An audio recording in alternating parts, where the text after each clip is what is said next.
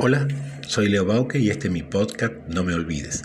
Los invito a escuchar, pero a escucharme no más de 18 minutos. ¿Por qué? ¿Por qué digo esto?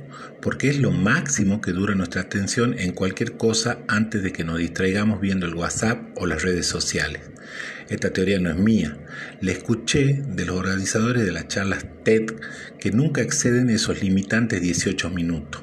Parece que hay estudios en los que la capacidad de, prestar atención en estos momentos de la vida, de, en esta época, es esa, 18 pequeños minutos.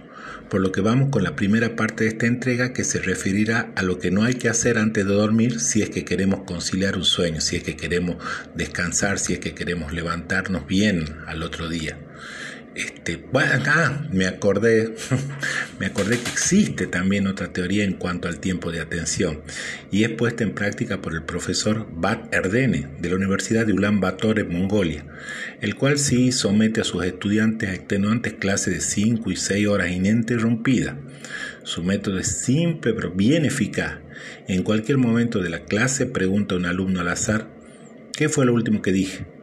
Lo mira fijo y le dice, Kamhim Sul Minikesel Suil Yuve, que mongol quiere decir que es lo último que dije. Si el alumno titubea o no contesta porque no prestaba atención, lo manda cinco minutos afuera, solo cinco minutos, para que reflexione sobre su poca disposición al estudio. Aclaro que afuera hace menos 30 grados. Así, cuando el estudiante regresa, lo hace fresco y con toda la atención. Como verán, no siempre los occidentales tenemos la posta en todo.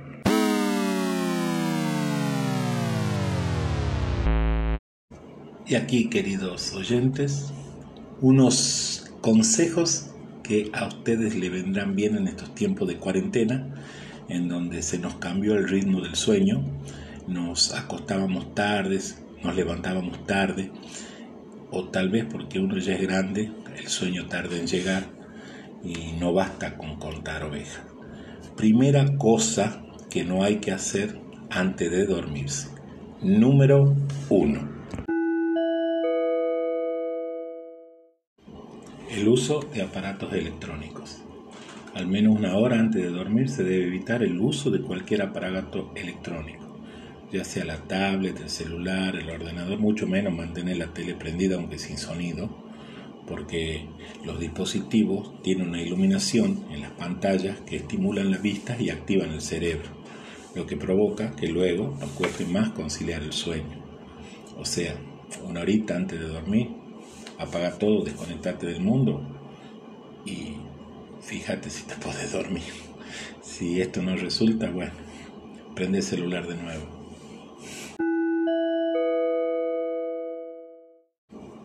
Número 2, luces fuertes. Bueno, estamos ya con el número 1 de que apagamos todos los, los aparatos electrónicos, estamos tranqui en la pieza, acostaditos, mirando el techo. La luz fuerte, cuando estamos en el momento previo a dormir, eh, hay que evitarla, porque 5 minutos de exposición a la luz blanca, habla de una pantalla de un dispositivo, baja los niveles de melatonina, lo que provoca un estado de alerta. Atenuar la luz media hora antes de dormir ayudará a que nuestro cuerpo entienda que se acerca el momento del descanso. O sea que desconectate de todo, apaga la luz de arriba y deja el veladorcito.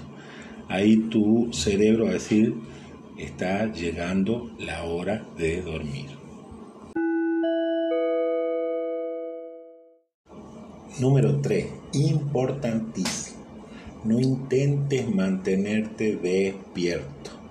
Por ahí querés este, terminar de leer algo, terminar alguna tarea, pero hay un momento, hay un momento en el que nos estamos por dormir, que llega el sueño. Como le digo yo, llega el trencito de los sueños.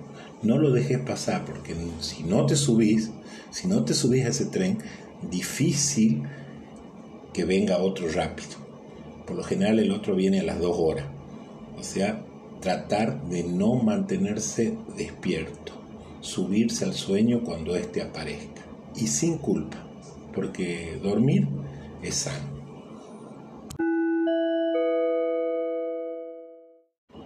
4. No veamos contenidos violentos en la televisión, porque esto inconscientemente genera una sensación de tensión muscular y estrés que puede hacer que conciliar el sueño sea imposible.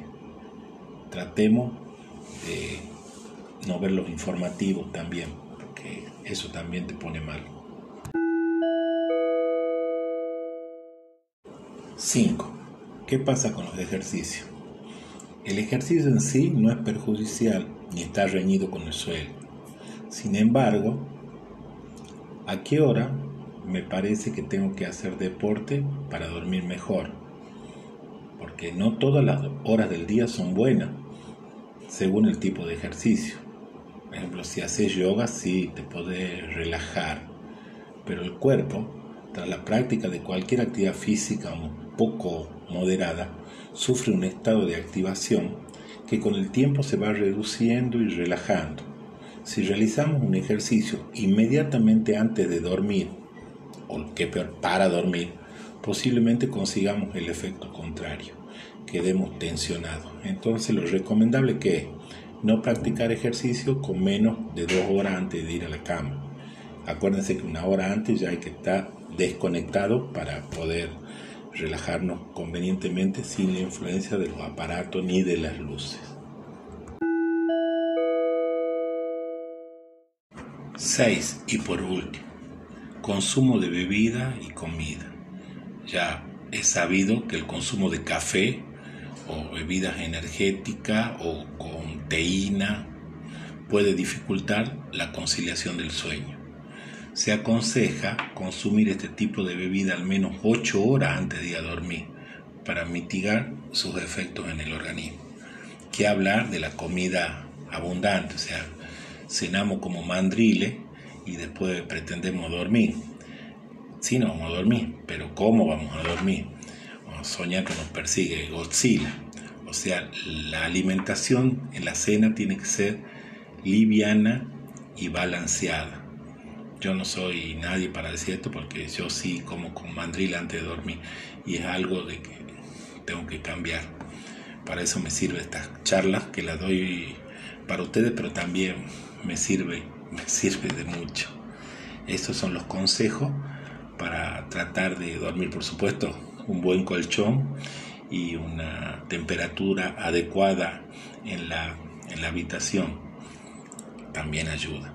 Espero que alguno de estos consejos te sirvan si tenés este, algún problema para conciliar el sueño, como es mi caso.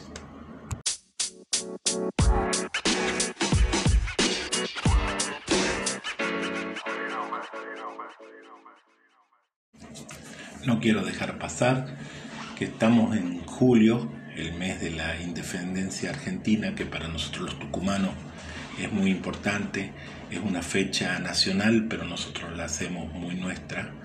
Y qué manera de homenajear este, a esta fecha. ya sabemos que se canta el himno, este año no hubo desfile ni acto por la situación que estamos atravesando, pero bueno, en la voz de Jorge Luis Borges, el poema conjetural que habla de los últimos instantes de quien fuera presidente de la Asamblea de la Independencia el 9 de julio, de la Asamblea que declaró la Independencia, que es nuestro prócer Narciso Laprida. Aquí en este poema muy sentido y en la propia voz de Jorge Luis, este, él cuenta los últimos, como se imagina, que fueron los últimos momentos del doctor Laprida. Adelante, maestro. Poema conjetural. El doctor Francisco Laprida, asesinado el día 22 de septiembre de 1829 por los montoneros de Aldad, piensa antes de morir. Zumban las balas en la tarde última. Hay viento y hay cenizas en el viento Se dispersan el día y la batalla deforme y la victoria es de los otros. Vencen los bárbaros, los gauchos vencen.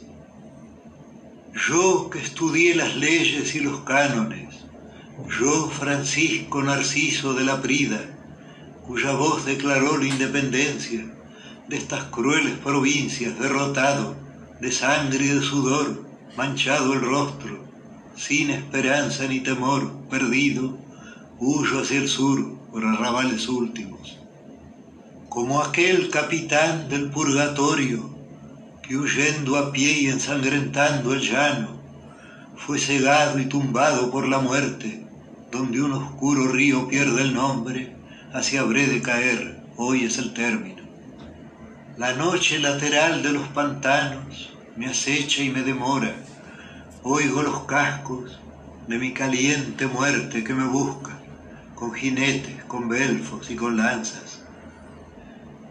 Yo que anhelé ser otro, ser un hombre, de sentencias, de libros, de dictámenes, a cielo abierto yacer entre ciénagas, pero me endiosa el pecho inexplicable, un júbilo secreto, al fin me encuentro con mi destino sudamericano a esta ruinosa tarde me llevaba el laberinto múltiple de pasos que mis días tejieron desde un día de la niñez.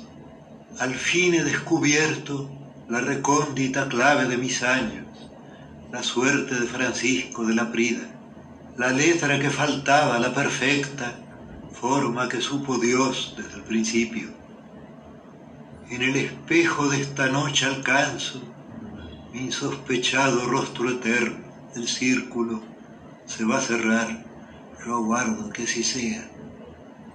Pisan mis pies las sombras de las lanzas que me buscan, las befas de mi muerte, los jinetes, las crines, los caballos se ciernen sobre mí, ya el primer golpe, ya el duro hierro que me raje el pecho el íntimo cuchillo en la garganta.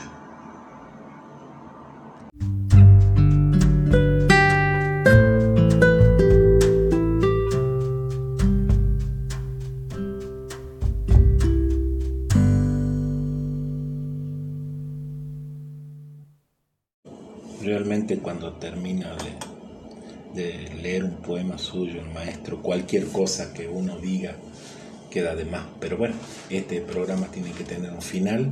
Quiero agradecer a Paula Díaz y Javier Aduen que me escuchan y me hacen llegar sus sugerencias y a pedido de ellos una canción y la historia atrás de esa canción. La canción es de la banda Green Day que se llama Despiértame cuando septiembre termine.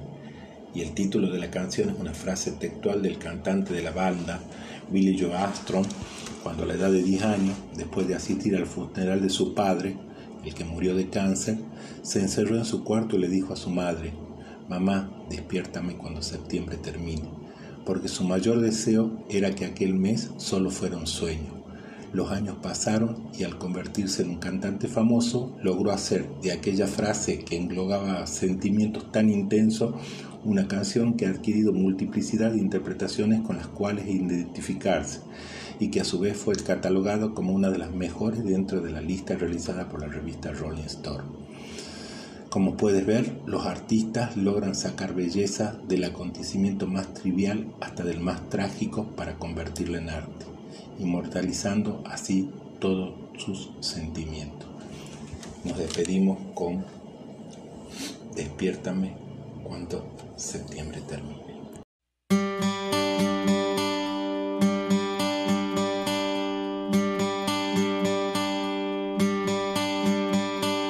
Summer has come and passed.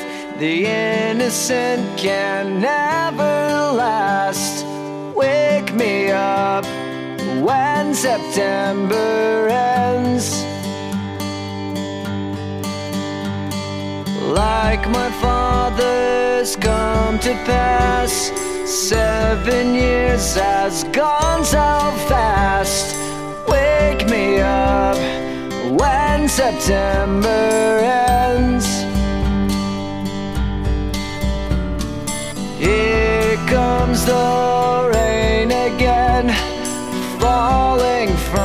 the stars drenched in my pain again becoming who we are. As my memory rests but never forgets what I lost.